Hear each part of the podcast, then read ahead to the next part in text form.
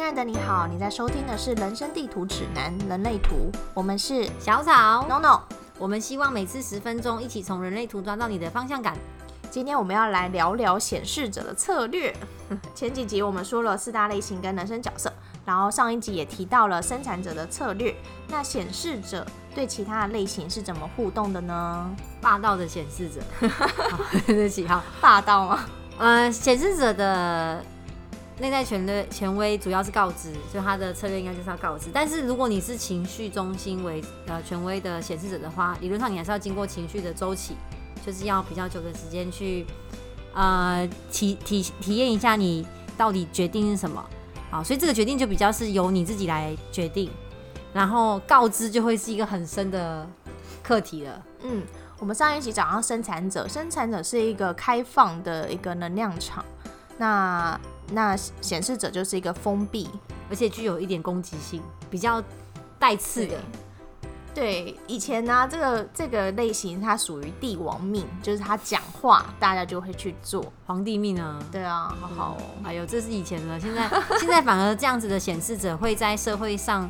呃，觉得比较难立足。主要的原因是因为显示者他是一个很纯粹的行动者，所以对他来说，他决定了跟别人说了，他理论上就是可以把他的这件事情做好，或者做到他想要的程度啦。嗯，但是告知，很多人现在不喜欢单纯的被告知。对，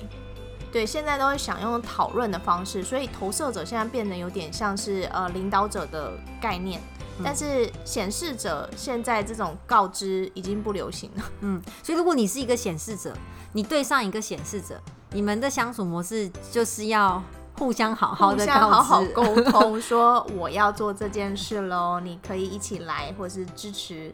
或是或是请呃请请问他可不可以给你一些支持？因为显示者其实他为什么现在这么不喜欢告知，跟以前有差别，就是因为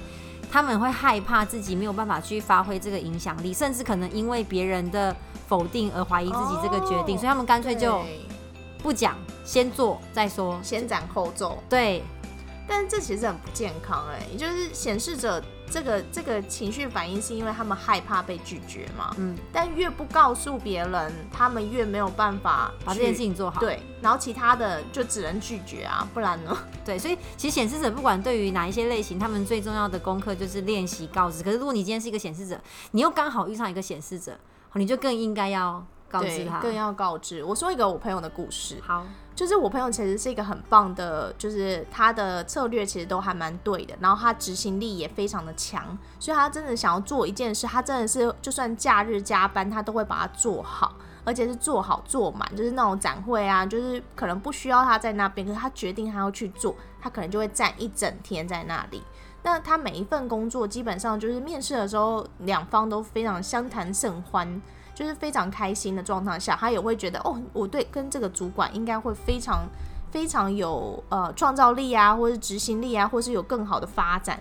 所以他换了工作，那就会发现说，诶，他的主管怎么对他呃想要问一些意见，就非常反感。他说：“我东西都准备好了啊，我都已经已经想好了，我只是需要他有给一点意见，但他们就会逃避，他们用逃避的方式，或是其他的老板就有点就是哦，你晚一点再跟我说啊，或是会有一点反抗反抗他过来，然后征询意见的感觉，然后他就一直很不解。后来我一直看到他的人类图，才发现哦，对他觉得他在征询这些老板的意见，但其实并没有，他其实觉得就是这样的方式。那因为我们刚刚说到能量场嘛，它就是一个封闭、有攻攻击性的一个能量场。他如果没有好好解释为什么他用这急用这些方式的话，这些老板只会觉得我被逼迫了。我被命令了。不对，我被命令了，我是老板呢、你怎么会命令我呢？那他们就是下意识的会逃避，所以就变成说，是显示者他们变就变得有点愤怒，就是为什么这些人不听我讲话？干脆就不讲了。对，然后就会导致说这这份工作从开始一很开心，就是充满了能量，就是觉得哇，我要做好这份工作，一直到最后他觉得好挫折，怎么都没有人要听他讲话，他都把东西做好了。嗯，对他的告知可能要在我觉练习得练习。就好好练习。现在这个社会上讲求尊重，这这就是显示者其实他很重要的一个功课。虽然告知听起来好像很简单，其他类型的人可能会觉得说，那你就讲就好啦。可是其实他们内心会有很多的嗯挣扎。好，所以我在这边跟百分之七 percent 的啊显示者就是信心喊话，其实。呃，你们不是说会被这个社会淘汰的人呢，也不是说你们这样做不对，而是你要嗯在现在这个变动的社会当中讲啊，练习一个别人可以接受，他觉得他被尊重的告知的方式。只要你愿意去告知你的决定，其实你在达成目标这件事情上会更顺利。对，没错，好，那如果显示者遇到投射者的话呢，该怎么做呢？基本上就也是好好讲。那因为投射者他是需要被邀请的，所以你要好好的问他说：“诶，我已经决定想要做这件事，你能不能给我一点意见？那或是你可以给我一些呃什么跟我一起做？我觉得你是一个很棒的人，你告诉他是一个很棒的人，其实对投射者就是一个哦 很棒的一个加分。那我就会想要跟你一起去做。但就算这件事你不想做的时候，你也要好好跟投射者说，我现在觉得这个可能不是很适合我。那我要怎么？我决定要怎么去做？那投射者其实也会去接受的。嗯嗯嗯，对，那反应者呢？不知道，我身边没什么反应者。嗯，反应者应该就是跟我们上一集讲的差不多，它就是它就是反射我们所有的能量。所以如果你是显示者，你对到一片白纸的反应者，他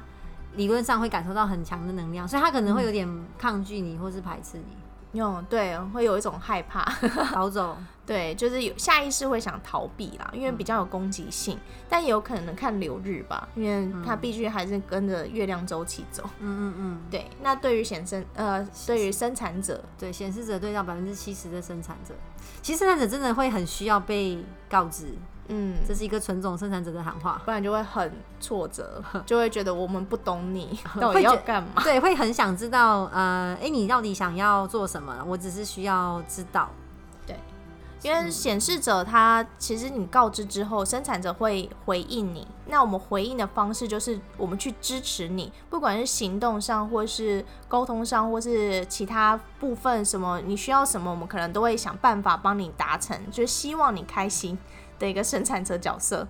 但如果说你不突然决定不去做的时候，对生产者来说也是一个很大的挫败，就会觉得，诶，这怎么跟我你当初跟我说的不一样？我都去执行了，那你怎么现在反悔？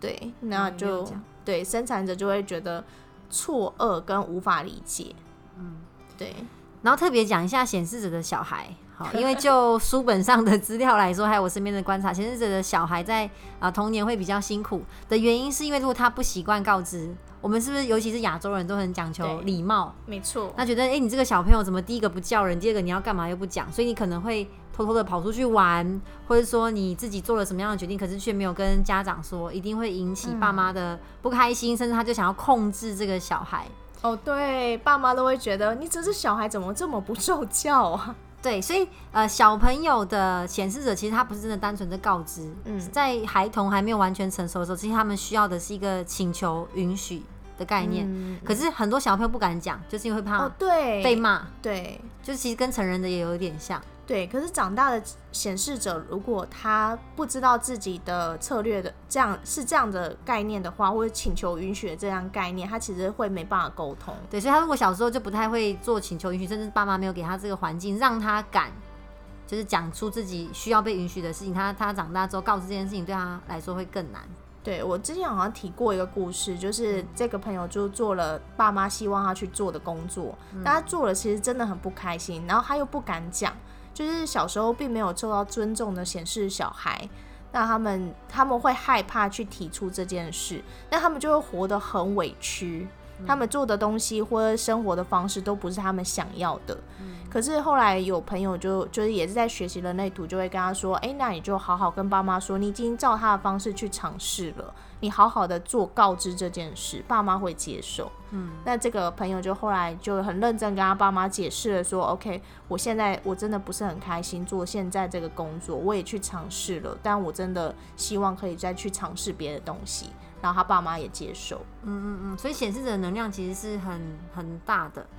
那如果你有一个显示者的小孩，一定要教导他们如何去请求允许，并且给他们那个环境，让他们敢于开口。如果你是你有显显示者的朋友们，你就好好的跟他们沟通，可以问问他们想要的是什么。那如果你本身就是显示者，就是刚跟小草刚刚讲的，就是好好的练习告知，对，练习告知，练习呃尊重别人的讲话方式，然后试呃试着呃说出自己的决定，不要害怕被拒绝，因为就算被拒绝，不代表你不能去做。对，没错。那回想一下你身边的人，然后回想一下你的爸妈的相处方式，那找找看你们身边有的显示者朋友吧。